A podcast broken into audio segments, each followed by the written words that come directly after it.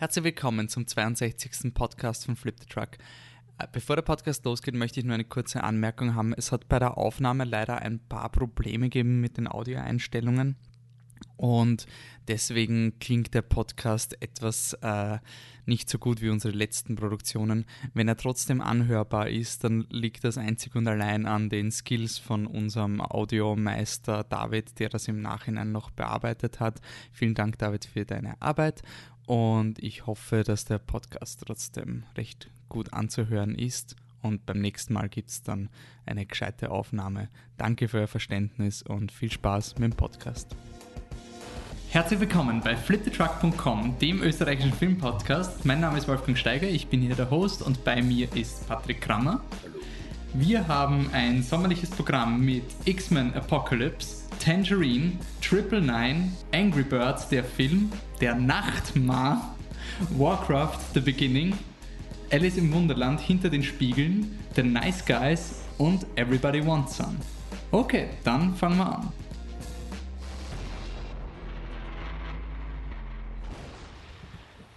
Okay, Patrick, ich fühle mich sehr ungezwungen heute.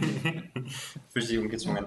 Ähm, du weißt ja, wir zwei haben uns zusammen Nice Guys angeschaut und quasi den großen Film, den wir heute als letztes, unser Grand Finale. Diese Platzierung lässt überhaupt nicht vermuten, ob wir diesen Film mögen oder nicht. Also und genauso wenig das, was ich jetzt frage. Es geht nämlich um die beste Zeit, die du im Kino hattest. Und zwar unabhängig vom Film, sondern einfach nur, wo du im Kino unglaublich viel Spaß gehabt hast. Entweder weil der Film so lustig war oder weil die Begleitung so lustig war oder weil wir zusammen bumm zu waren, wie wir uns den zweiten Teil von 300 angeschaut haben. Oh Mann, ja, stimmt. Ähm, solche Sachen. Also, also da ich da so ganz spontan on the spot gestellt werde.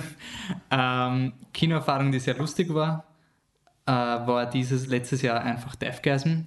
Das war eine unglaublich lustige Erfahrung. Ähm, das ist einfach so ein richtiger Festivalfilm. Und ähm, schon etwas länger her ist der erste Kick-Ass. Das war ein Film, wo ich einfach permanent durchgelacht habe. Das war einfach ja nur Freude quasi in einem Film ohne, ähm, ohne Stopp. Was wäre bei dir ein Beispiel?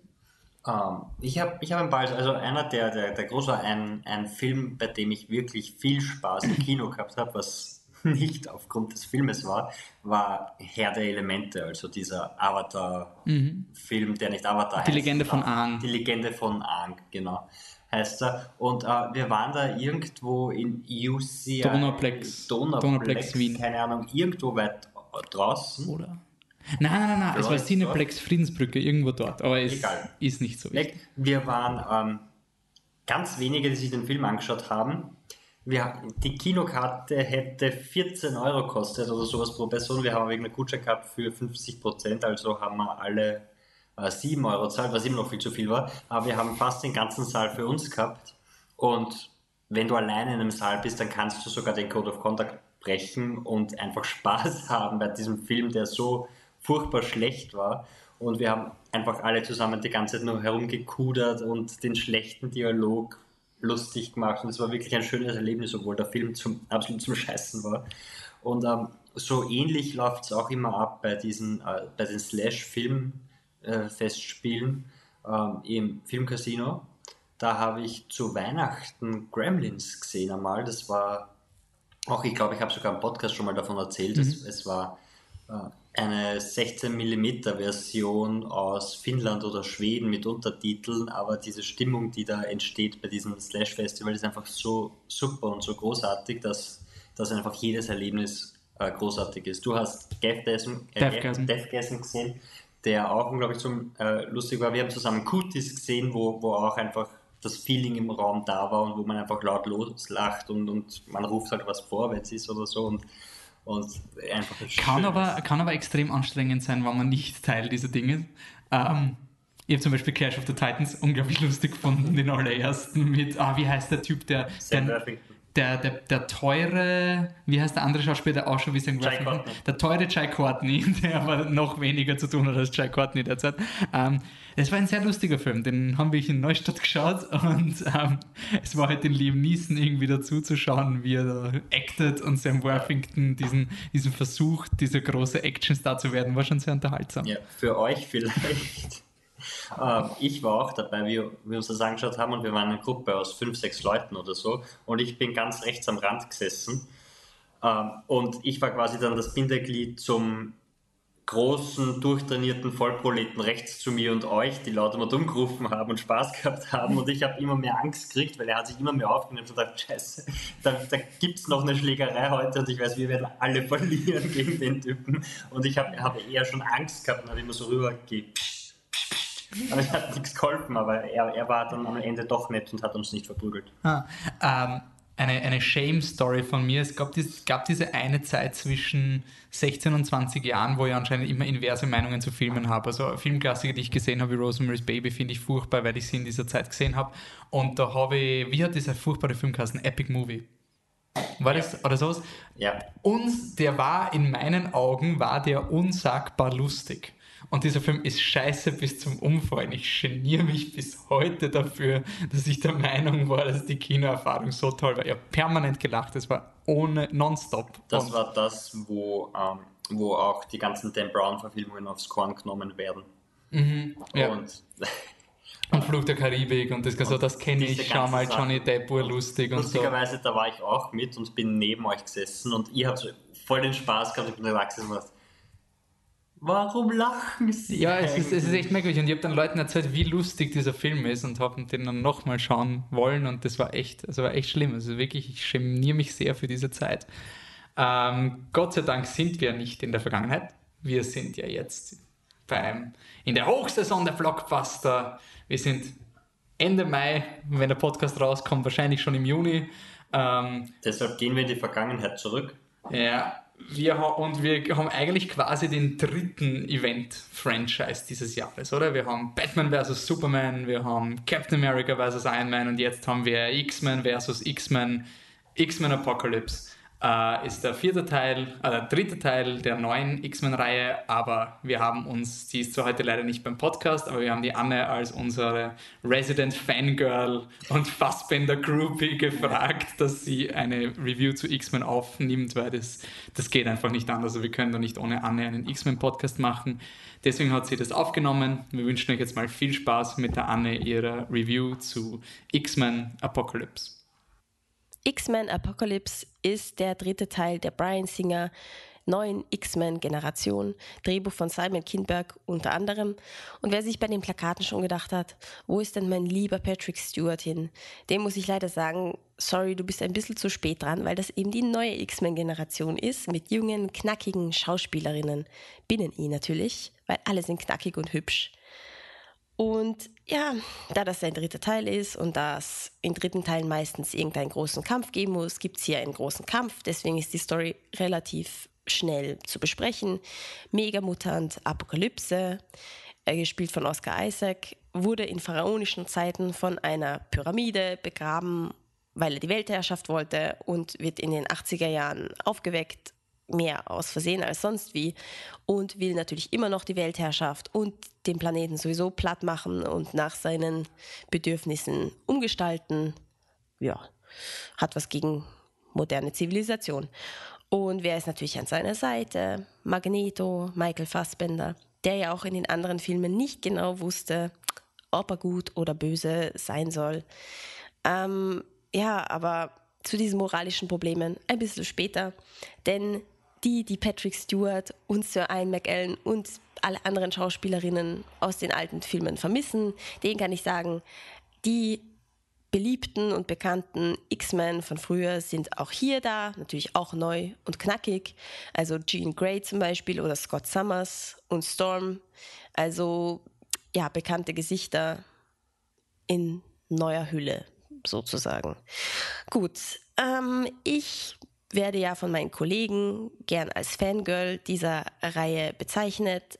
Nicht nur, weil ich dem Michael Fassbender sehr fesch finde, was jetzt hier eine Untertreibung ist, aber wir wollen nicht in dieses Thema mehr gehen. Aber ähm, ja, ich muss deswegen leider sagen, dass dieser Film vielleicht nicht der beste der Trilogie ist. Also er ist nicht der beste der Trilogie, er ist der schlechteste der Trilogie. Und warum ist das so? Also da gibt es mehrere Punkte. Fangen wir mal an mit dem moralischen Dilemma. Das ist so ein Thema, das immer wieder vorkommt in den Filmen. Und meistens geht es dabei um Magneto. Also er ist ziemlich, Entschuldigung für dieses Wort, gefickt vom Leben. In jedem einzelnen Teil passieren Sachen mit ihm, die sollten nicht mit einem Menschen in, zu seinen Lebzeiten passieren. Also absolut fürchterliche Dinge, von Nazis bis äh, ermordete Familie, von nicht von Nazis ermordete Familie, von anderen Leuten ermordete Familie. Also es, äh, es wird einfach nicht gut für ihn. Und trotzdem kämpft er immer darum, vielleicht auch mal gut zu sein, weil ihm meistens der Charles Xavier, eben gespielt von James McAvoy, das auch versucht einzureden, und an ihn glaubt. Und ähm, dieses moralische Hin und Her ist eigentlich richtig, richtig cool und es, es ist nie, es ist, man möchte wirklich zu ihm halten eigentlich auch, weil, weil man möchte die, diese Rachegefühle und was er, also die ganzen negativen Gefühle kann man voll nachvollziehen. Aber auf der anderen Seite ist man natürlich auch auf Charles Xaviers Seite, weil du kannst auch an die Menschen glauben. Es ist auch ein, ein, eine schöne, schöne Einstellung zum Leben. Und ähm, deswegen prickeln diese anderen zwei X-Men-Filme so sehr, weil, weil man nicht genau weiß, auf welcher Seite man steht und es funktioniert wirklich gut. In diesem Film ähm, wird er wieder gefickt vom Leben und äh, schließt sich eben Apokalypse an, aber in diesem Fall ist es ein bisschen so plump, weil vor allem in der letzten Szene steht er dann nur rum, weil er hat nur eine Aufgabe und plötzlich ja, wird er wieder gut oder auch nicht oder man weiß es nicht. Auf jeden Fall, in diesem Film funktioniert dieses Hin und Her überhaupt nicht. Es ist eben plump, wie gesagt. Mein weiteres Problem, Fanservice und Franchise. Natürlich ist das ein Franchise, das wissen wir alle. Und ähm, aber was ich nicht mag, dass einem das so reingedruckt wird im Film. Also, dass wenn cool, sozusagen coole, clevere Szenen, die vielleicht jetzt nicht so viel mit der Story zu tun haben, wenn die gut eingebaut werden, freut das bitte jeden, das ist ja klar. Aber in diesem Film gibt es zum Beispiel eine Szene mit Evan Peters, der mega schnelle, coole Typ. Und diese Szene ist auch wirklich cool an sich, super cool. Aber ja, es passt halt überhaupt irgendwie nicht in den Film rein. Es, es fühlt sich so an, als, als würde man den Fans halt zeigen wollen, schau, es gibt wieder eine Szene mit dem mega schnellen Typen, den ihr alle so lieb habt. Und das mag ich nicht. Das ist einfach zu offensichtlich. Außerdem kommt ein, ähm, ja, sorry, wenn das jetzt ein Spoiler ist, ich hoffe, es ist keiner, ähm, ein mega deplatzierter Wolverine kommt irgendwie vor und ja, das interessiert mich auch ehrlich gesagt nicht mehr. Wolverine von Hugh Jackman gespielt. Das ist ja alter Schmäh, sorry. Weitere Probleme haben wir mit Klischees. Ich meine, ich sage nicht, dass es bei den anderen Filmen keine Klischees oder so gegeben hat, Filmklischees oder, oder sonstiges. War vielleicht nicht so auffällig wie bei diesem Film. Bei diesem Film gibt es ein Klischee, das total ins Auge sticht. Ist kein Spoiler, weil es kam im zweiten Teil schon vor. Der Evan Peters, diesen X-Men-Namen ich immer vergesse, ähm, ist der Sohn von Eric, also vom Magneto. Und ähm, ja, er weiß das eben schon seit dem letzten Teil und jetzt hätte er halt voll die Chance, dem Magneto das zu sagen. Und es gibt dann eine Szene, wo er es ihm halt nicht sagt. Und die Spannung quasi, die sie mit dieser Szene erzeugen wollen, ist ungefähr so billig, wie wenn man einen Horrorfilm sich anschaut und sich denkt, warum machen die Figuren das Licht nicht an? Und dann kommt der Schock. Also so, so eine Spannung entsteht daraus und das ist einfach lame, weil es gibt keinen Grund, warum man es ihm nicht hätte sagen können. Ja, ein Detail, aber es ist halt nicht so, nicht so toll. Ähm, ja, dann haben wir noch was bisschen Negatives, die Action, also der, der letzte Kampf. Ja, der ist ästhetisch nicht besonders ansprechend, sagen wir mal so.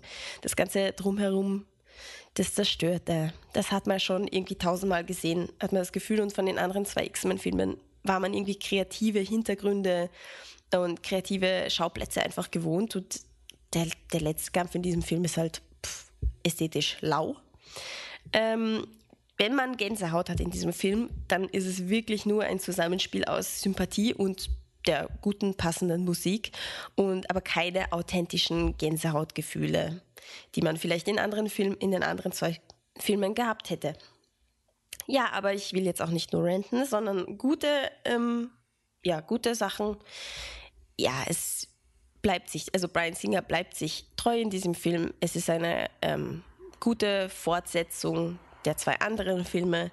Was ich persönlich super gut finde, ist, dass es gendertechnisch ähm, das Prädikat sehr wertvoll erhalten könnte, außer bei manchen Kostümen. Aber da lasse ich es mir irgendwie noch einreden von den Comics her und so. Aber weil, es einfach wurscht ist, wer welches Geschlecht hat, wer wie stark ist, wer mit welchem Geschlecht wie stark ist, sozusagen. Ähm, ja, gut ist auch die Even Peters Szene, die ich vorher erwähnt habe. Die ist an sich super, super cool, aber eben in dem Film eingebettet. Nicht so, aber an sich wirklich eine coole Idee. Der Humor ist wie immer gekonnt, nicht dieses selbstkritische, sondern, sondern wirklich ein nicer Humor. Kann ich jetzt nicht besser erklären, wie ich das meine, aber ein nicer Humor. Und natürlich die Schauspielerinnen, bei denen man bei jeder einzelnen, jedem einzelnen von ihnen hat man das Gefühl, dass sie Spaß an der Sache haben, dass sie gern dabei sind und sie machen es halt auch richtig gut. Ähm, was habe ich da noch aufgeschrieben auf meinem klugen Zettel? Genau, Gesellschaftskritik ist auch immer dabei bei den Filmen, also so ganz leicht. Es ist jetzt nicht, dass du einen Arthouse-Film hast, der politische Themen bespricht, aber es ist schon immer ein bisschen Gesellschaftskritik, Amerika-Kritik oder auch andere Sowjetunion-Kritik dabei, was die Filme auch irgendwie ein bisschen artsy macht. So, alles in allem möchte ich dem Film einen Empfehlenswert geben, weil es ist, eine okay, es ist ein okay Abschluss für die Trilogie, ähm, aber es, es ist irgendwie nicht so toll wie die anderen zwei Filme vorher. Nein, leider nicht. Also, das war's. Das war's jetzt von der Anne. Aber die Anne hat den Film ja nicht alleine gesehen. Der Patrick war ja dabei. Zum Glück, möchte ich sagen. Nein, möchte ich nicht sagen. Also die Anne ist auf einem empfehlenswert. Wie bist du ungefähr eingestellt bei X-Men? Ähm, ich bin. Es ist schwierig, weil das, was die Anne sagt, das, das würde ich eigentlich mehr oder weniger unterschreiben. Ich finde auch, die, Charakter also die Schauspieler geben ihr Bestes. Ähm, die Charaktere kennen wir schon so lange, die sind einfach interessant, aber der Film an sich hat, hat Fehler, hat Schwächen, ist nicht durchdacht und ist teilweise einfach langweilig zum Anschauen. Und wenn ein, ein, so ein Film einfach langweilig ist, dann ist das problematisch. Ähm, die Story zusammengefasst, ein altes Wesen wird munter will die Welt zerstören, rekrutiert Leute.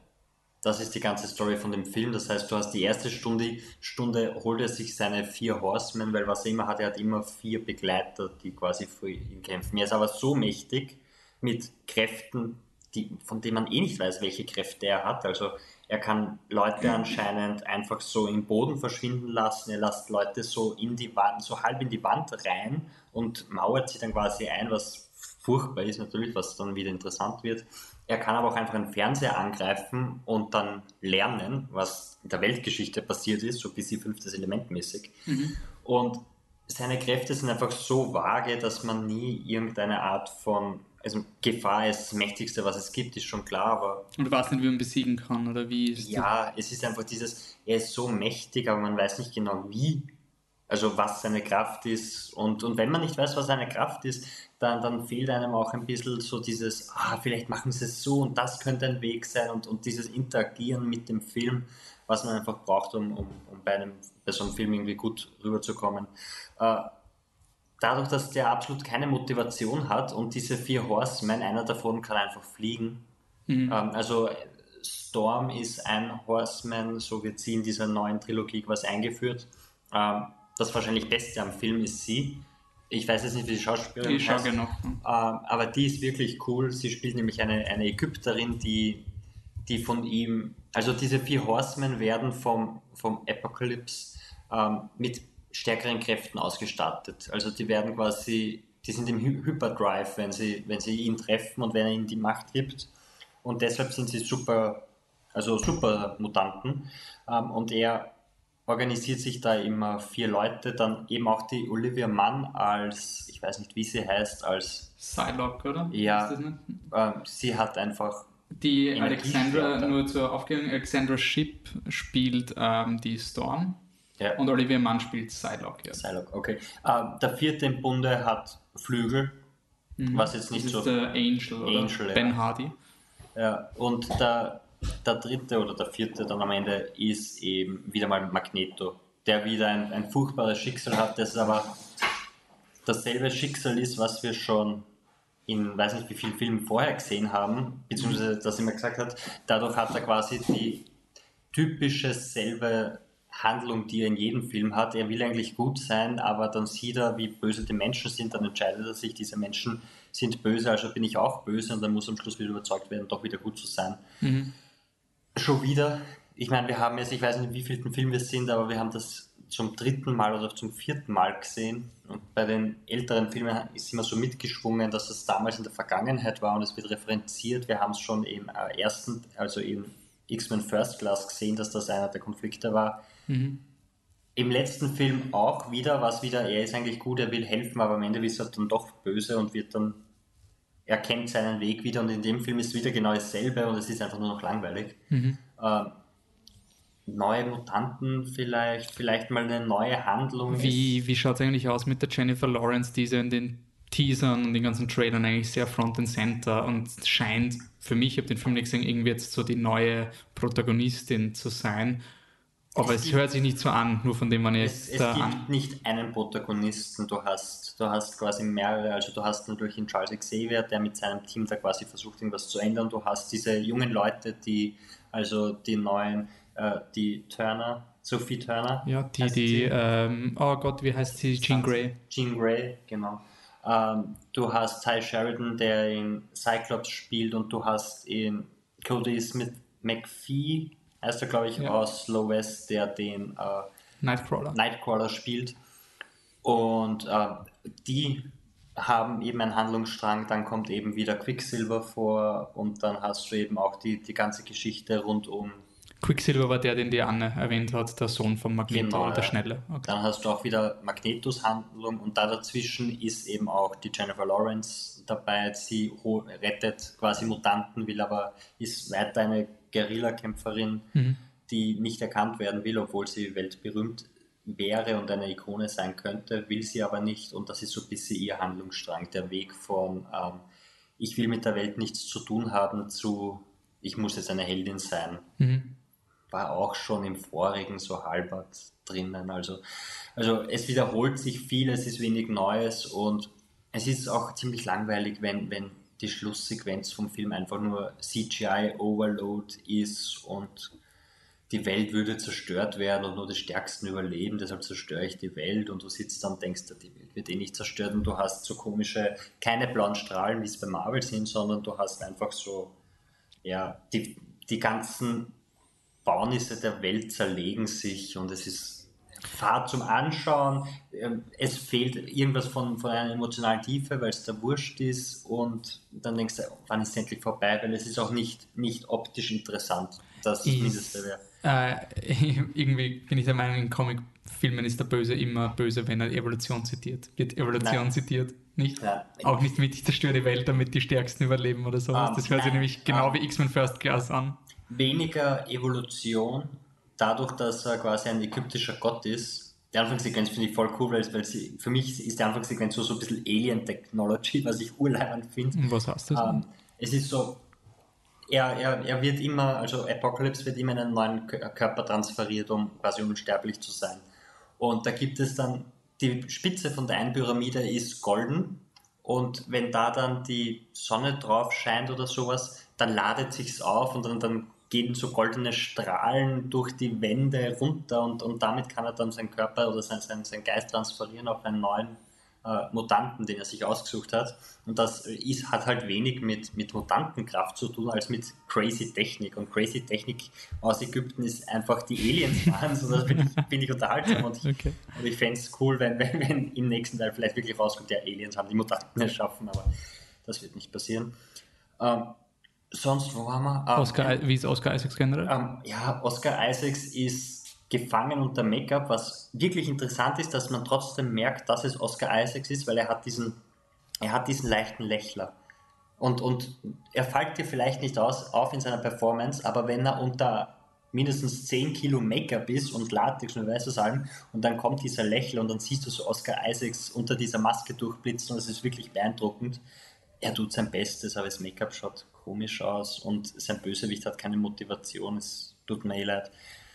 Äh, was auch nicht hilft, ist, wenn sie dann versuchen cool zu sein und dann gehen sie, weil es sind die 80er, in den dritten Star Wars Film und mhm. da gehen sie raus und sagen, ah, der dritte Film in der Reihe ist doch immer der schlechteste, oder? Und dann diskutieren sie halt, welcher Star Wars Film ist der beste und da ist es der erste, weil es der erste war, oder ist es der zweite, der auf den ersten aufbaut, aber sie können sich doch einigen, der dritte ist der schlechteste und dann zwinkern sie so quasi in die Kamera und denkst nur, wie kann man den Film schneiden, den Film sehen und dann diesen Witz drinnen lassen, weil du, du lieferst, du bringst das Messer für einen Feind zum Kampf mit und das kannst du nicht bringen.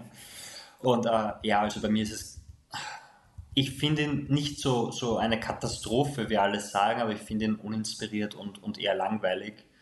Und äh, Jennifer Lawrence will, glaube ich, einfach nur noch weg von dort und das merkt man halt auch. Sie schlafwandelt da durch ihre Szenen durch während äh, McAvoy und der Fassbender eben tun, was sie können und auch immer kurz vom Blären sind und schreien und alles und alles super, aber halt nicht mehr wirklich interessant für den Zuschauer. Deshalb ein Lauer. Oh, okay. Gut, dann heben wir mal die Stimmung. Es sind ein paar Filme rausgekommen, die wir jetzt im Kurzdurchlauf machen werden, weil einerseits haben wir schon darüber berichtet und andererseits Don't We Give a Fuck. Äh, deswegen springen wir mal ganz schnell zu Tangerine von Sean Baker. Das ist der Film, der eh schon unsere Top 10 Listen gemacht hat letztes Jahr. Ähm, ist ein hochenergetischer Film über eine ähm, Transgender-Prostituierte, die aus dem Gefängnis zurückkommt und zu Weihnachten draufkommt, dass ihr Pimp-Liebhaber sie betrogen hat und dann tourt sie durch L.A., um ihm mehr oder weniger auf die Goschen zu hauen. Ähm, hochenergetischer Film, der mir, mir da am Anfang ein bisschen kalt gelassen, aber je länger ich über den Film nachgedacht habe, umso besser finde ich es bei mir sein lockeres sehr gut. Ähm, bei mir auch, weil vor allem je länger man drüber nachdenkt, desto mehr has, äh, bleibt die Energie, die der Film hinterlässt. Mhm. Und handlungstechnisch weiß ich nur noch, ähm, sie läuft durch äh, LA und sucht ihren Typen, während der andere versucht, eine Show auf die Beine zu stellen. Aber was bleibt, ist, ist die Farbe, die die Kamera einfängt und die Energie, mit der das alles passiert. Mhm. Und du hast so, so ein schnelles Rattern quasi in dir, wenn du wieder an den Film denkst, weil sich der Film so brutal fortbewegt, der, ja. der nie langsam wird und das ist wirklich cool. Als nächstes kommt Triple Nine, ein Film, der sich absolut ernst nimmt, ein, ein, ein Crime-Drama, ein Crime-Thriller in der Welt von äh, Mafia-Bossen, beziehungsweise es ist, es ist, ich weiß nicht, ob es die Mafia ist, es ist die russisch-jüdische Mafia, ich weiß nicht, ob den eigenen Namen hat, die irgendwo in den Südstaaten mit korrupten Cops zusammenarbeitet, um einen ehemaligen Typen zu erpressen und, und sie nimmt sich total ernst und, und, und heftig und, und Sachen passieren, die sind einfach nur furchtbar und du hast Sequenzen, die dich am Stuhl fesseln, du hast einen Haufen Charaktere, also das Who is Who der äh, Schauspieler spielt da mit, Kate Winslet unter anderem, der FJ4. Jubilee J4. Der. Von 12 Years Genau. Ähm, Aaron Paul. Und das Coole ist, dass du viele Charaktere hast. Ähm, werden ein paar Charaktere, äh, Casey Affleck spielt mit, ein paar Charaktere werden quasi rausgefasst, Woody Harrelson, ähm, denen man eine Story gibt. Dadurch werden aber alle anderen Charaktere, die auch vorkommen, einfach so, so zu Figuren, so, so, zu eindimensionalen Figuren. Das heißt, du hast dann den korrupten Kopf, der böse ist, den korrupten Kopf, der nicht so böse ist, Aaron Paul, der ein Drogensüchtiger ist. Out of. Ähm, und das nimmt dich dann wieder ein bisschen raus und die Handlung ist, wird teilweise in den tiefsten südamerikanischen Slang vorgebracht, den es gibt und du hast wirklich Probleme zuzuhören, aber die ähm, Actionsequenzen sind wirklich spannend und gut gemacht und dazwischen zahlt er sich ein bisschen, also ein empfehlenswert bei mir. Okay, ich will jetzt aber eigentlich keine Gangsterfilme sehen, ich will das für die ganze Familie sehen. Es spielt auch Angry Birds. Angry Birds, ähm, ein Film, den man ernst nehmen muss, ähm, seitdem es das Lego Movie gibt, weil Lego Movie hat uns gezeigt, nur weil die Prämisse scheiße ist und, und fragwürdig, heißt das nicht, dass der Film schlecht wird. Und Angry Birds kommt vom Handyspiel, also auch scheiß Prämisse. Aber im Endeffekt, er ist nicht wirklich gut, aber er ist auf keinen Fall diese Katastrophe, die man sich dachte. Er ist äh, wunderschön animiert, du siehst da wirklich die Federn und du denkst, boah, das könnte eine echte Welt sein in diesem Comic-Stil halt. Ähm, die Handlung plätschert so vor sich hin bis zum großen Finale, was dann natürlich das Angry Birds Spiel mehr oder weniger ist. Und teilweise hast du Sequenzen drinnen, wo du dir einfach denkst, was machen die im Film und warum sind wir gerade mit den Figuren da, warum sehen wir das?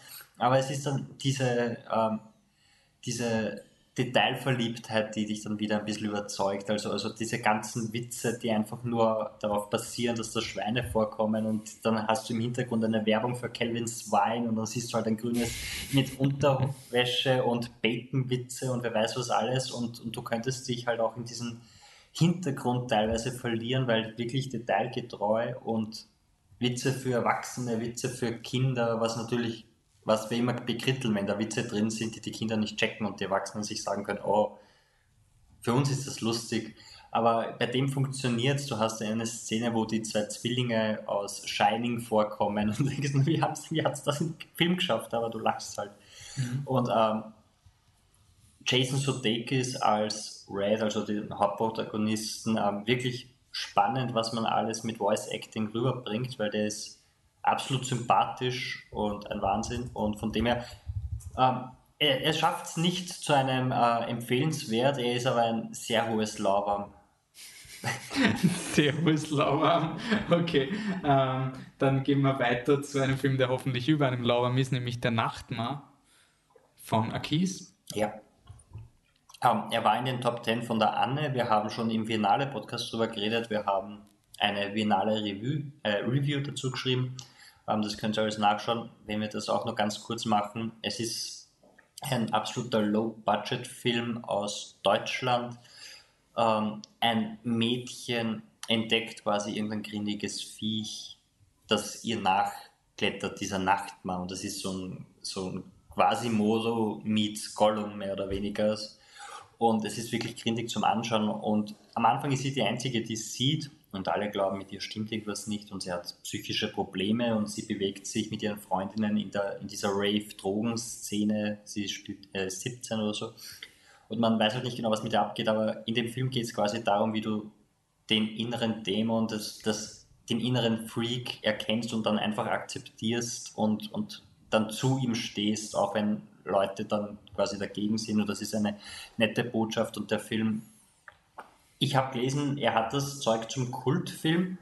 Oder ich, ich glaube, das könnte wirklich passieren, dass er, dass er in ein paar Jahren wirklich dieser, dieser deutsche Kultfilm ist, weil, weil er die, die Szene irgendwie schön einfängt. Du hast diese Guerilla-Party, wo sie eben in ein altes Schwimmbad reinstürmen, um dort einen Rave zu veranstalten und du weißt nicht genau, was ist Realität und was ist nicht Realität und die das Viech ist irgendwie grindig, aber trotzdem irgendwie sympathisch und dann es ist auf jeden Fall ein, ein, ein cooler Film. Ich weiß jetzt nicht, was ich, ob ich ihm was gegeben habe, ähm, ratingmäßig, aber ich will das jetzt auch gar nicht machen. Er kommt in die Kinos und er ist, er ist ziemlich cool, auf jeden Fall eine Empfehlung.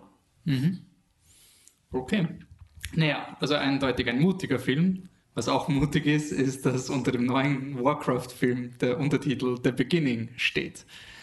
Wir haben eine, die vorletzte große Computerspielverfilmung, könnte man sagen. Assassin's Creed kommt noch, aber Warcraft war so der andere. Jetzt könnte es sich ändern, jetzt kriegen wir gescheite Computerspielverfilmungen. Regie Duncan Jones, der hat gemacht Source Code und Moon, also am Regisseur äh, ist wahrscheinlich nicht das Problem vom Film. Ähm, und Warcraft erzählt die Geschichte der Orks und der Menschen in einer fiktiven Welt namens Azeroth. Äh, die die Orks kommen in die Menschenwelt und man hat dann quasi wie Planet der Affen, nur statt Affen hat man halt Orks. In beiden Filmen spielt Toby Cabell mit. Um, dieses Mal spielt Toby Cabell den Ork Durotan und Antonidas anscheinend laut der IMDb-Seite. Und auf der Menschenseite ist ein unglaublich toll gespielter Travis Fimmel, also der spielt den Anduin und diese zwei Kulturen clashen aufeinander. Aber könnte es nicht sein, dass sie nicht eh Frieden schließen könnten und ist nicht vielleicht doch der, der ganz, ganz böse Ork dahinter, der auch Guldan mit Apostroph heißt, gespielt von Daniel Wu, könnte es nicht sein, dass vielleicht der ist und Ben Foster ist in dem Film ist er wirklich ein guter? Wir wissen es nicht. Blutunterlaufenen Augen, es könnte wirklich alles sein. Es könnte alles sein. Um, ja, äh, Warcraft. Weiß nicht, wie viele Jahre schon in the making. Ähm, 2006 wurde er angekündigt.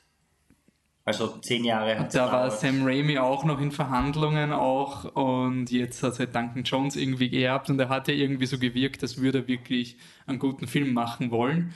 Ähm, er ist ein großer Fan von, von Warcraft und auch der ähm, Special Effects Guy oder sowas ist ein großer Fan und da, da hat, ist in Interviews hat man gehört, der Typ, der für die Special Effects zuständig ist, der war halt am Set und hat sich um zwei in der Nacht immer mit seinen Leuten verabredet, um WoW zu spielen und ist dann immer mitten in der Nacht aufgestanden, um WoW zu spielen. Also es, es war wirklich so, dass die Leute waren überzeugt von dem, was sie machen. Mhm. Und Duncan Jones war auch so, er hat das Drehbuch mitgeschrieben bzw. überarbeitet, weil am Anfang war alles aus der Sicht der Menschen erzählt.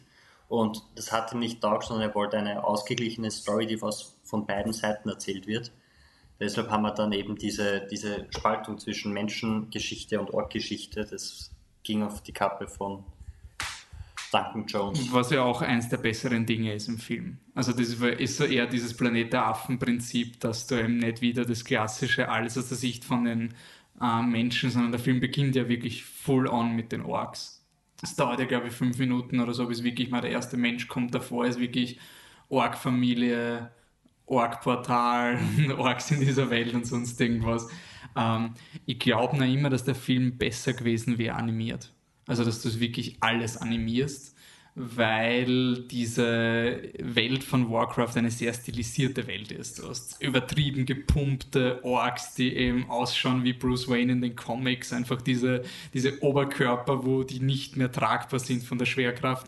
Und irgendwie die Menschen schauen dann so unecht. Also sie sind dann so, du, du, siehst dann einfach wirklich immer das Set. Du siehst, wenn sie in so einer Schenke sind, du siehst dann einfach, ja, das ist jetzt ein Set, aber sobald sie rausgehen, das ist kein Set mehr, das ist CGI und sie interagieren nicht mit dem Hintergrund, sondern du hast den Hobbit-Effekt, wenn die Zwerge in der Mine stehen, dass du jetzt siehst, ja, die Bank, wo die zwei, drei Requisiten liegen, die ist noch echt und alles dahinter ist halt CGI und der Schauspieler reagiert eindeutig nicht auf die Stahlfontänen, die dahinter so gegossen werden.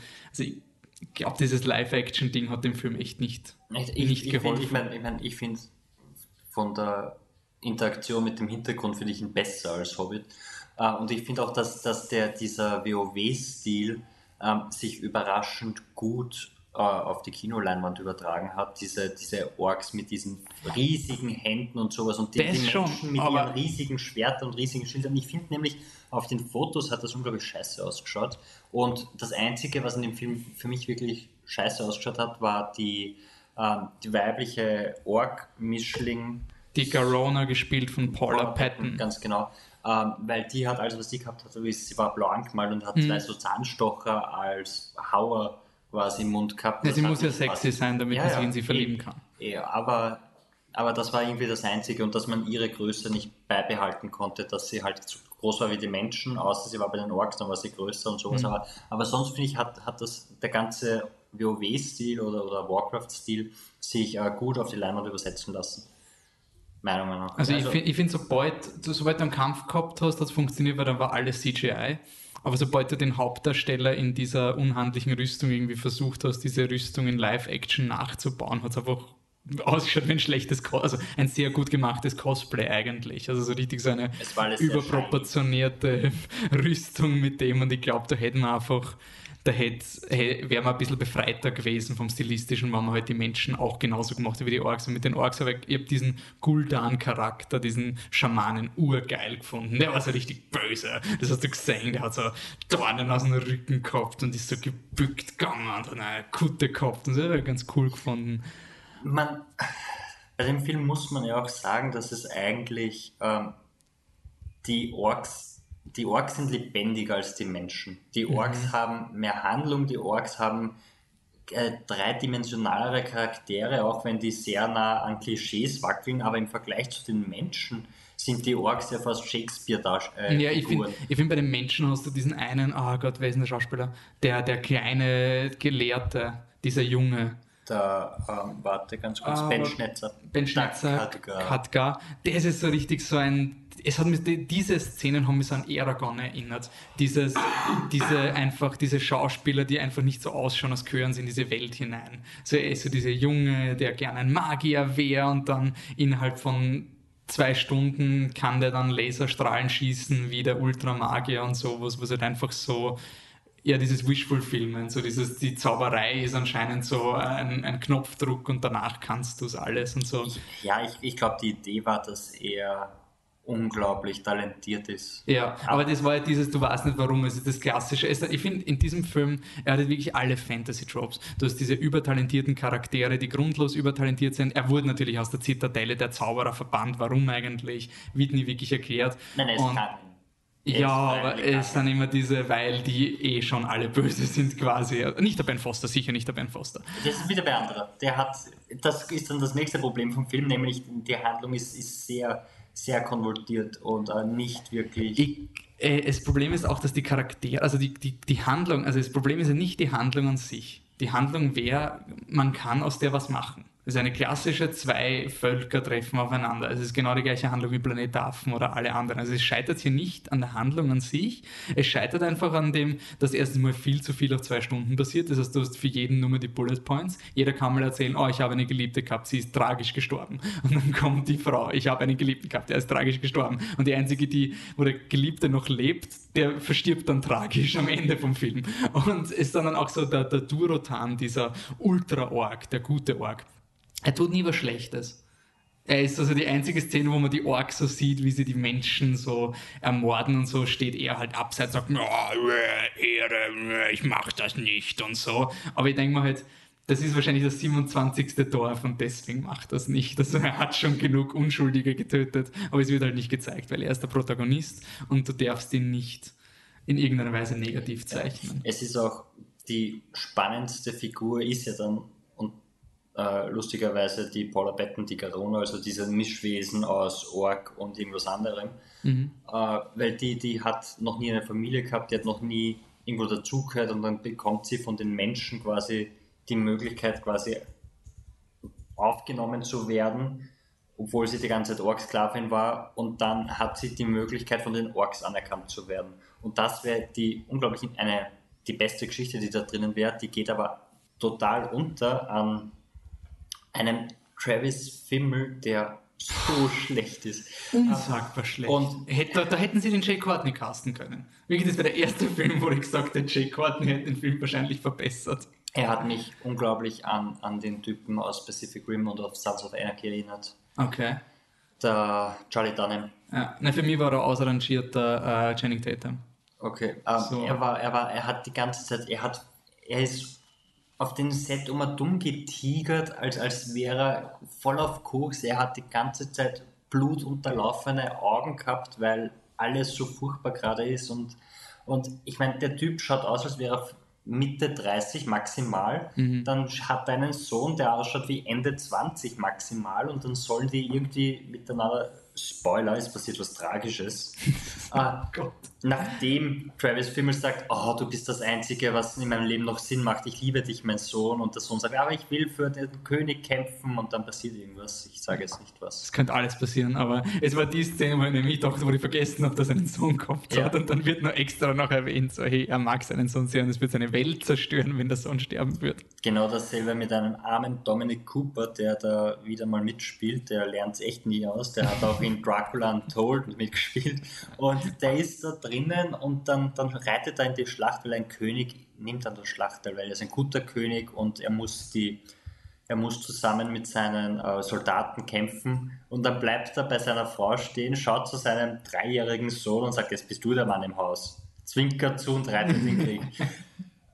es ist äh, die 0815 Geschichten die du, ich habe in meiner Kritik geschrieben, du bekommst relativ früh die Anleitung zu dem Film in die Hand drückt. Und genauso sehe ich das auch. Also am Anfang erkennst du quasi, wo alles hinauslaufen wird.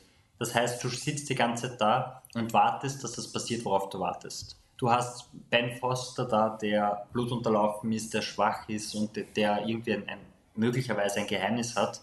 Und das erfährst du in Minute, weiß nicht, sagen wir 30. Das heißt, du wartest dann noch einen, eine Stunde und 20 Minuten, bis, bis ein Reveal kommt, was mit ihm sein könnte. Und dann denkst du, okay. Ja, und es ist das, als würdest du, als hättest du eine Anleitung und du würdest nicht wissen, was du zusammenbaust, aber du blätterst einfach auf die vorletzte Seite und dann siehst du, was rauskommen soll. Und genauso ist dieser Film, du wartest einfach nur, dass die Dinge passieren und dadurch bist du von allem, was passiert, total kalt gelassen worden. Mhm. Du denkst halt, die Animationen sind schön. Und du denkst, wow, also so diese ganzen weißen Härchen auf, auf den Oberarmen von den, von den Orks, ein Wahnsinn und so arg und es schaut so real aus und, und so toll.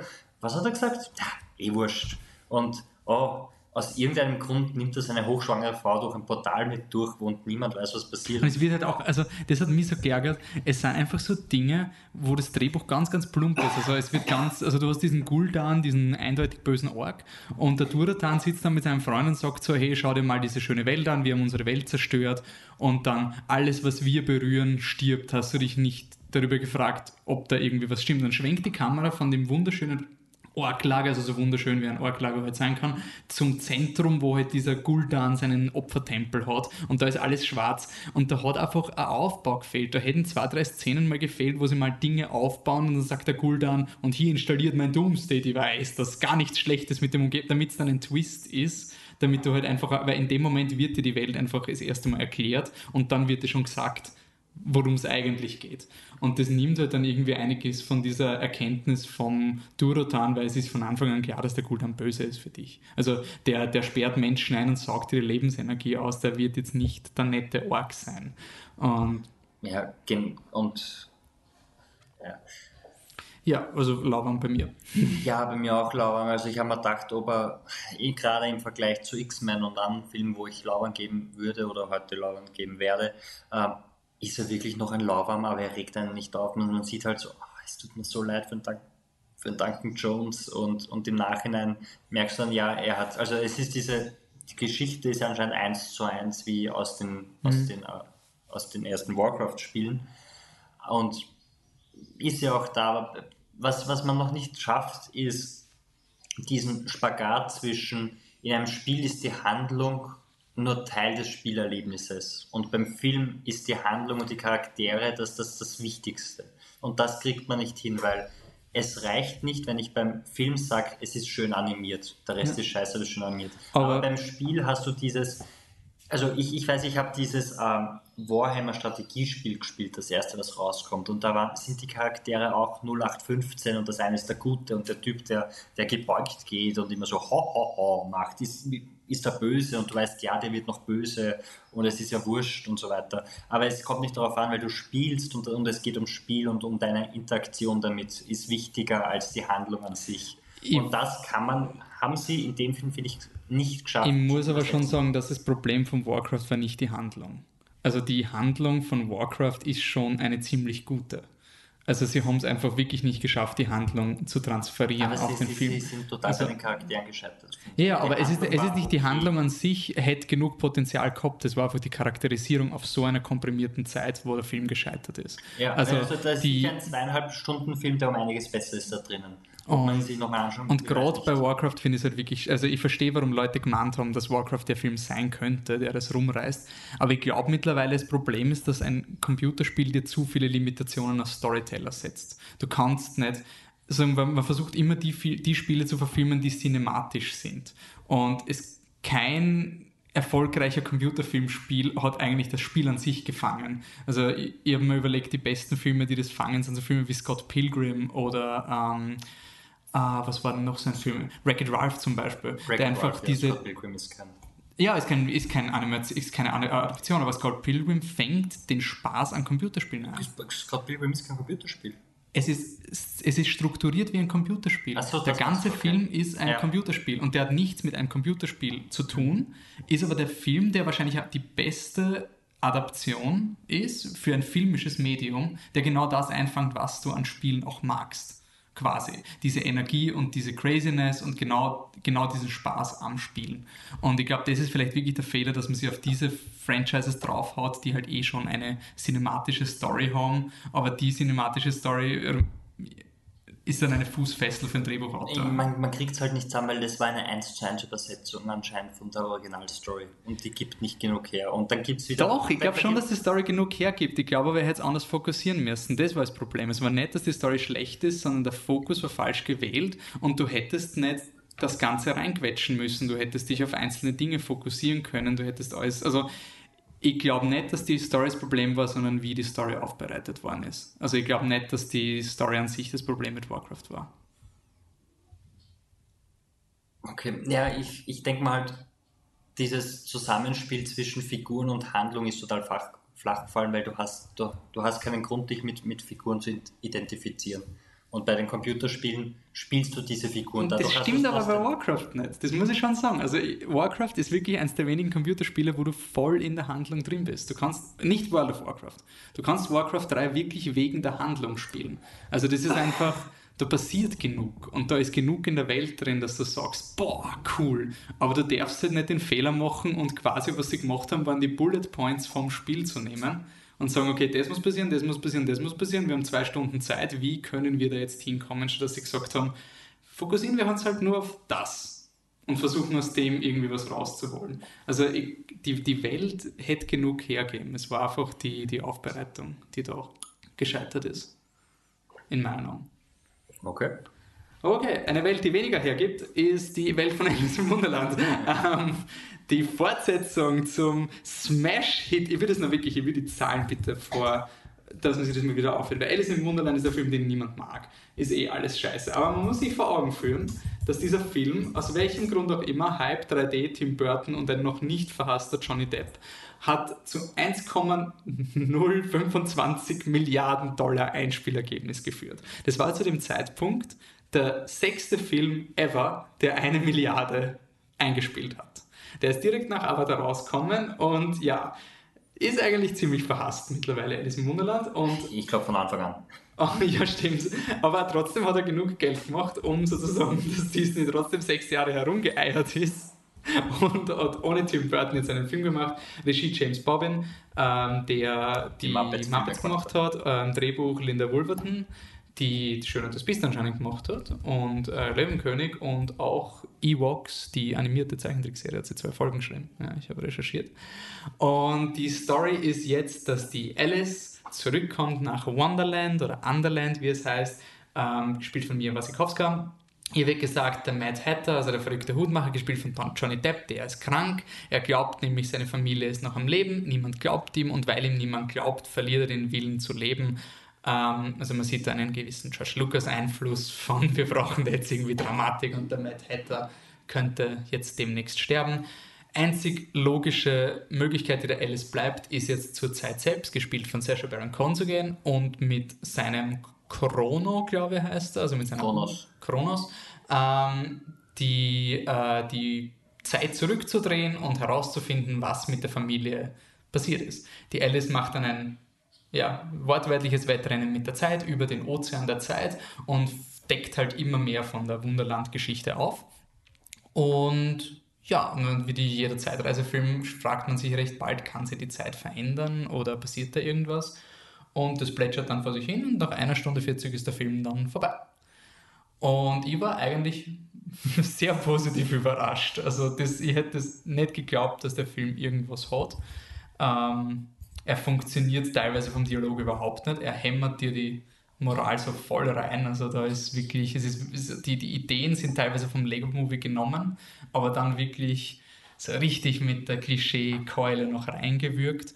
Ähm, aber ich habe den Film eigentlich recht genossen, sage ich ganz ehrlich. Der hat mir eigentlich recht Spaß gemacht. Ja, da ist man wieder bei Ratings und so weiter, weil wenn man es wenn vergleicht zu, wenn man jetzt den zweiten Teil von Alice in Verbindung setzt zu äh, zum ersten Teil müsste man ihm eigentlich ein sehr gut geben, weil der erste ist furchtbar und der ist relativ unterhaltsam und voll okay, während ähm, er in Wirklichkeit bei mir ein, ein, ein Lauwarm ist. Mhm. Ähm, aber er ist, er macht Sachen wirklich gut, ähm, viel besser als der erste, ähm, aber es tut mir einfach leid um, um die Mia Wasikowska, dass sie dadurch, du musst sie so eine gute Schauspielerin, so eine Hoffnung und dann und dann hat sie halt leider, wie sie jung war, anscheinend für mehr Filme unterschrieben. Ähm, Johnny Depp am besten. Was war denn das jetzt? Johnny Depp am besten. Hey, wir, lassen, wir lassen es äh, außen vor. Ähm, ja, es ist was, was, was ich so, so schade finde oder nicht verstehe, wie das passieren kann. Ähm, Alice im Wunderland spielt halt die meiste Zeit von Greenscreen und wir haben gerade Und wir haben gerade in Jungle Book und jetzt auch in Warcraft gesehen, wie gut man animieren kann und wie gut man auch dreidimensional animieren kann und wie Animationen eine Tiefe haben und, und wo man spüren kann, dass es echt ist. Und da kann man jetzt sagen, Jungle Book ähm, zeigt dir einfach nur einen Dschungel und du weißt, wie sich ein Wald anfühlt und deshalb funktioniert das. Aber es ist nicht das, es ist einfach nur, in Alice merkst du irgendwie, wie fake alles ist und du hast, du spürst nicht, dass es echt ist. Hm. Es, es, ist wieder der, der, Wizard of Oz oder mit, mit ja. Dave, uh, James Franco. Ja. Und, und das, das ist einfach ein großes Problem, dass du einfach merkst, dass diese Welt ähm, total lieblos zusammengestellt worden ist. Und du hast, es gibt ja diese Szene, wo sie durch ein Schloss laufen und die Kamera bewegt sich quasi ähm, in die Höhe und du siehst, wie alle Charaktere herumlaufen. Und da gibt es die, ähm, die weiße Königin, gespielt von der Anne Hathaway, Miranda oder so wie sie heißt, ähm, und die läuft angeblich. Und du siehst aber, dass sie einfach nur animiert ist, wie sie sich da durchbewegt und sie macht keine Schritte, sondern ihre Figur und die hat so immer eine Hand über, den, mhm. über den Kopf ja, und den, den anderen so komisch flügelmäßig ab. Ding. Und das ist so ausgeschnitten und sie bewegt sich auf so einer Linie nach vor, ohne dass man die Beine sieht, wie sie sich bewegen, weil sie sich einfach nicht bewegt hat. Und du denkst dir, wie kann man sowas animieren so? Es ist zwar nur ganz kurz und ganz klein, und du mhm. siehst, dass sie sich die Liebe zum Detail war da einfach nicht existent. Mhm. Alles, was, was irgendwie gut gemacht worden ist, hatte, musste ein Payoff haben und, und nichts davon. Die erste Szene ähm, fängt an mit so, einer, mit so einem Bootsmanöver. Ein Flug der Karibik quasi. So, so, so, ein Flug der Karibik. Erstens ist die Kamera da furchtbar, weil ich, ich verstehe nicht, wie man eine Kamera. Das war wahrscheinlich das eine Set, das nicht nur Greenscreen war das sich bewegt hat und die Kamera wackelt herum und, und schafft es nicht Fokus zu halten und denkt, wie ist das passiert? Und dann schafft sie es durch die so eine Enge durch, weil sie macht ein unmögliches Manöver und es soll zeigen, wie unmöglich es ist. Und in der nächsten Szene siehst du einfach nur, wie, wie Schiffe kentern.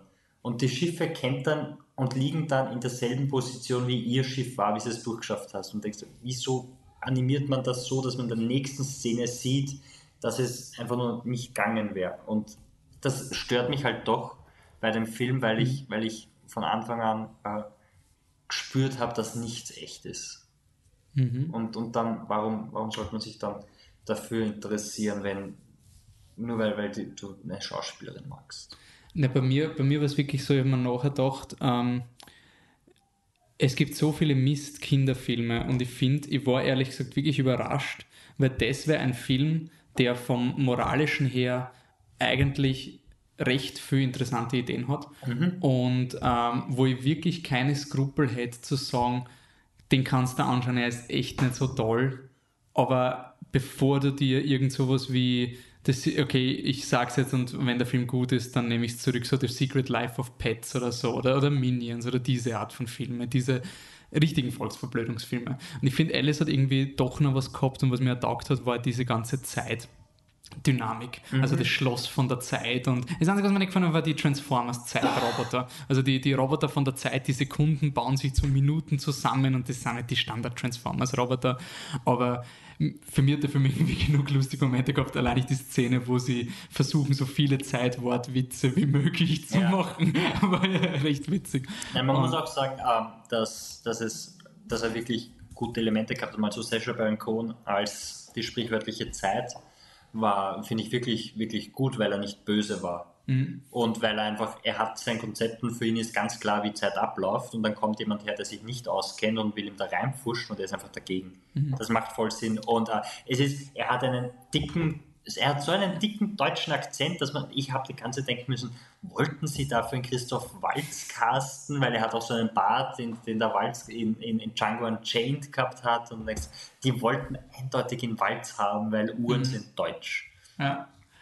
Und äh, nein, er hat, er hat wirklich viele Sachen, die, die gut sind, muss, muss man sagen.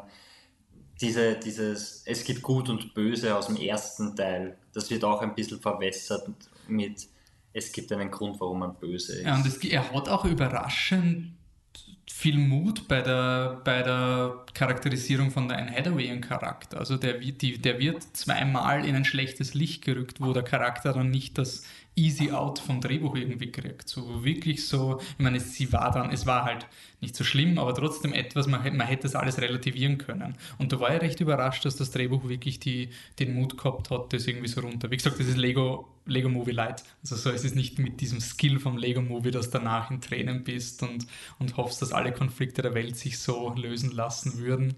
Aber ja. Man muss auch dazu sagen, ein großer Vorteil ist, dass Johnny Depp die meiste Zeit am Totenbett ja, liegt. Sehr, dadurch, sehr kommt tolle er, Entscheidung. Äh, dadurch kommt er nicht oft vor, naja, war wahrscheinlich eine Geld Ja, ja es ist eine, eine, eine tolle Möglichkeit, dass der Johnny Depp sich obsolet macht, weil er mehr Geld braucht. Ja, das war äh, ziemlich gut, weil dadurch war er für drei Viertel des Films nicht vorhanden, was äh, wirklich zu einer Wertsteigerung führt. Äh, was ich nur ganz kurz anmerken will, was wirklich traurig war, ist, wie der Film angefangen hat und die Alice ist wieder in dieser Menschenwelt und sieht dann den, den blauen Schmetterling, der in der andere, oh. und dann redet er zum ersten Mal und du hörst die Stimme von Alan Rickman und du denkst wirklich, oh, oh das, das war wirklich, wirklich ein Stich und ich hoffe, das war jetzt dann der, der letzte Film, wo, wo er noch irgendwie vorkommt, mm. weil das tut, kommt Eye in the Sky kommt noch dieser eine Film über die Drohnenkriegsführung. Ist der bei uns nicht schon heraus? Ist der schon? Okay, sorry. Also das, den habe ich noch nicht gesehen. Also ja. da, da, kommt der Stich noch bei mir ja, sozusagen. Das, das, ist, das ist wirklich dieses, oh Gott, weil du sitzt da und erwartest es nicht und dann, scheiße, die Stimme höre ich, äh, die kenne ich und mhm. dann tut es halt wirklich weh, was äh, schade ist. Aber von es tut weh zu es tut weh und ist lustig, unser nächster Film, äh, The Nice Guys von Shane Black, den wir kennen aus Kiss Kiss Bang Bang. Lethal uh, Weapon, oder? Lethal Weapon hat er auch gemacht. Drehbuch, glaube ich nur, oder? Nicht Regie. Nein, ich glaube auch Regie, aber... Let me check. We will see. Machen wir weiter. Da wäre Flip the Truck Redaktion als Drehbuchautor Lethal Weapon. Kiss Kiss Bang Bang war anscheinend sein erster Film, okay.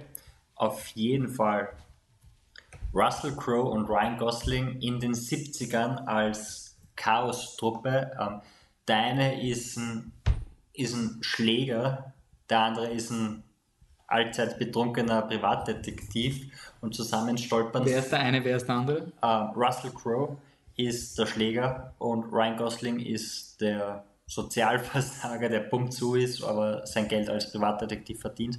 Und zusammen stolpern sie in einen Kriminalfall, der sich durch die Welt der Pornoindustrie, der äh, Autoproduktionen und 70er Jahre bewegt, äh, auch noch ein bisschen Regierung drinnen hat und äh, einen grünen Umweltschutz-Touch hat. Ähm, eine Story, die einen dann am Ende übrig lässt mit ein bisschen kurz Kopfkratzen, mit was ist jetzt alles passiert und wie hat das alles zusammengespielt und was soll das alles.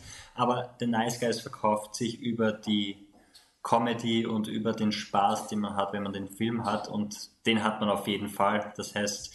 Ähm, Schaut nicht die Trailer. Ja. ja, die Trailer verraten viele, die Trailer verraten nicht alle guten Sachen, aber sie verraten viele gute Sachen. Ähm, der Film ist wirklich gespickt von, von Witzen, groß und klein. Man überhört die Hälfte der Witze, weil man auch über die davor lacht und dann wundert man sich, warum keiner im Kino lacht, weil das war doch auch ein super Witz. Und, und das Drehbuch ist, also die Handlung vom Drehbuch hat noch, äh, ich glaube, da, da, hat einfach noch ein Rewrite gefehlt, wo man alles noch besser miteinander verbinden kann, mhm. aber der Fokus war einfach auf den Spaß, den man haben soll, wenn man schaut. Und in dem Hinblick ist das, ist das Drehbuch ein Wahnsinn, also so viele Gags und Witze, die's die einem da präsentiert werden und, und Situationen, also es gibt die Situation, da da wird einer mit dem Auto angefahren und das fährt dann weiter. Und dann kommt das Ryan Gosling mit einem anderen Auto her, das er zu Schrott gefahren hat, weil er besoffen Auto fährt. Und dann denkt sich, uh, verdammt, da liegt jetzt einer, der von einem Auto angefahren ist und da ist ein hinniges Auto und dem Ryan Gosling sieht, das könnte voll das Problem werden. Und das nächste Serie, und er ist weggefahren? Ja, er ist weggefahren. Okay, blöd. Na gut. Und du, du hast einfach wirklich Spaß, wenn du ihn dir anschaust. Und es ist die Handlung ist einem eher wurscht, weil du lachst die ganze Zeit. Wobei ich schon sagen muss, ich würde den Film auf jeden Fall ein zweites Mal sehen, weil ich glaube, er hat ein bisschen so einen Hangover-Effekt, dass du beim zweiten Mal so ur viele Dinge so quer vernetzt. Also es kommen ja auch wirklich Dinge, die in den ersten paar Szenen gesagt werden, kommen dann am Ende vom Film wieder zurück und mhm. so. Also da, ich glaube, er hat auf jeden Fall auch einen Wiederanschauwert, weil du dir denkst so, also nicht nur, weil er so lustig ist, sondern auch, weil du so, ah, okay, shit, das haben sie ja da schon gesagt und sonst irgendwas. Das ich weiß nicht, hast du, ob du Hast du was geschrieben über den Nice Guys auf Twitter vielleicht oder so irgendwie?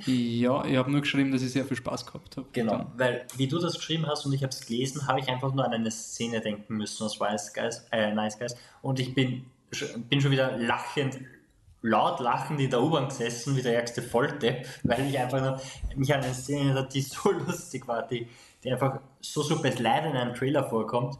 Mhm. Also, also Trailerwarnung, ja, auf jeden Fall. Aber ich weiß gar nicht, was man großartig sag, sagen soll. Ich finde die, die Kombination von Russell Crowe und von, von Ryan Gosling ein Wahnsinn. Das, das zieht sich durch das Marketing. Also ich glaube, ich habe selten so ein gutes Marketing von dem Film gesehen, wenn du es dir einfach mal anschaust. Mhm. Die Auftritte, die sie in, in, in Talkshows haben, die gibt es alle auf, auf YouTube, wenn man sich das anschaut, wie sie einfach streiten und, und so lustig und so gut, wie es funktioniert, alles. Es ist wirklich unglaublich, wie, wie gut die zwei ähm, kombinierbar sind. Äh, Gerade bei Ryan Gosling sagt man ja immer absolut un zu Unrecht, aber man hat es ihm immer vorgeworfen, dass er immer nur diese ernsten Rollen ist und er ist immer dieser, dieser Macho und dieser harte Mann und dann schaust du dir tausend Filme an, wo es nicht so ist, aber durch Drive hat sich dies, das Bild von ihm einfach äh, ergeben.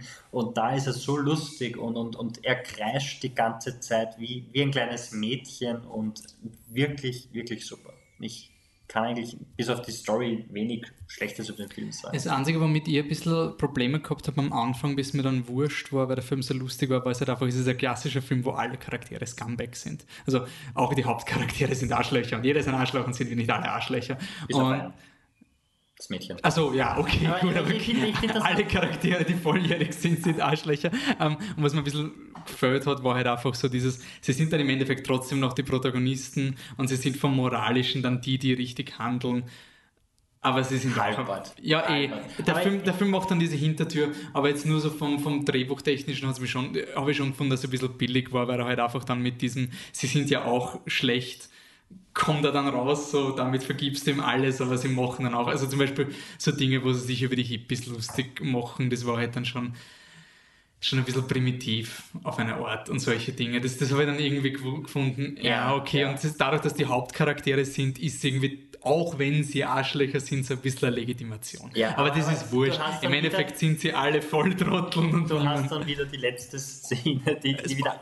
Nein, nein, ich sage nichts, aber okay. die wieder alles untergräbt und das ist einfach. So, eh, das oh meine ich. Damit, ja. damit macht er die Kurve, aber ja. sozusagen sie sind aber, ja trotzdem aber, der Protagonisten. Wenn man wirklich was reininterpretieren will, kann man trotzdem reininterpretieren, dass die einzig gute Figur im ganzen Film ist die Tochter von Ryan Gosling, die, die sie sauft nicht, sie passt auf alle auf, sie, sie bringt die, Rom die Moral an den Tag. Und dann hast du halt diese, wenn du wirklich Interpretation für den Film suchen willst, die es sicher nicht gibt, bis auf Nihilismus, dann hast du dieses, die Jugend, bevor sie korrumpiert wird von der Welt, ist mhm. was Gutes. Und ja, damit. Und damit Bienensterben. Oder Bieneninvasion. Das ist auf jeden Fall auch eine wichtige Message, die vielleicht untergeht, wenn man über den Film berichtet. Also bei mir ein leichtes, sehr gut. Ja. Leicht im Sinne von eindeutig. Ja, also so ja, gar keine absolut, Diskussion. Absolut sehr gut, da brauchen wir nicht drüber reden und ich, ich freue mich, ich freue mich einfach so, wenn ich den wiedersehen kann. Ja, na, aber wegen, auch wegen dem nochmal schauen, Kannst du erinnern, bei Hangover haben die Leute, die haben sich darauf gefreut, mit anderen Leuten Hangover ja. zu schauen, weil sie so einen Spaß gehabt haben, wenn sie sehen, wie die anderen langsam dieses Puzzle. Und ich glaube, das wird auch sein Film. So, oh, du hast ja noch keine Ahnung. Oh, du hast ja noch keine Ahnung. Und so. Und, äh, die Biene, warte auf die Biene. Und es ist jetzt so schwierig, weil wirklich einige der dritten Akt Revelations sind so lustig, die du als Anekdote erzählen könntest, aber das darfst du einfach nicht. Also wirklich in dem dritten Akt sind so viele lustige Witze wo du einfach dich zusammenreißen musst und so, nein, jeder muss jetzt diesen Film schauen und dann können wir drüber reden. Aber ja, ähm, dann war es das mit unserem Programm quasi. Wir haben noch eine Gastkritik, weil wir haben es leider nicht geschafft, äh, den neuen Richard Linklater-Film Everybody Wants Some zu schauen. Äh, deswegen hat der Dominik sich geopfert und ist äh, in die Pressevorführung gegangen. Und jetzt werde ich einfach seine Kritik vorlesen und wir werden das dann hoffentlich nachholen. Und wenn der Film uns genauso umhaut wie den Dominik, dann werden wir eh nochmal drüber reden. Ganz kurz, der Dominik ist dein äh, Game of Thrones. Äh, mein, mein Herr der Ringe Game of Thrones Buddy, der dann Buddy, eben am Ende von der Staffel. Dabei Genau. war über Herr der Ringe und Game of Thrones. Ja, also wir haben da jetzt nicht irgendjemanden auf der Straße so einen Zehner hindrückt und haben gesagt, geh in die Pressevorführung und wir zahlen das Cola oder so. Nein, nein, nein. Alles mit rechten Dingen. Also sein, sein Resümee, ein echter Linklater. Unaufgeregt, viel Atmosphäre, einige coole Shots. Bin ja seit den Before-Filmen sowieso ein absoluter Linklater-Fan. Finde es aber immer noch beeindruckend, wie er es wie immer wieder schafft, Dialoge über absolut belanglose, alltägliche Dinge zu schreiben, die alles andere als Fahrt sind.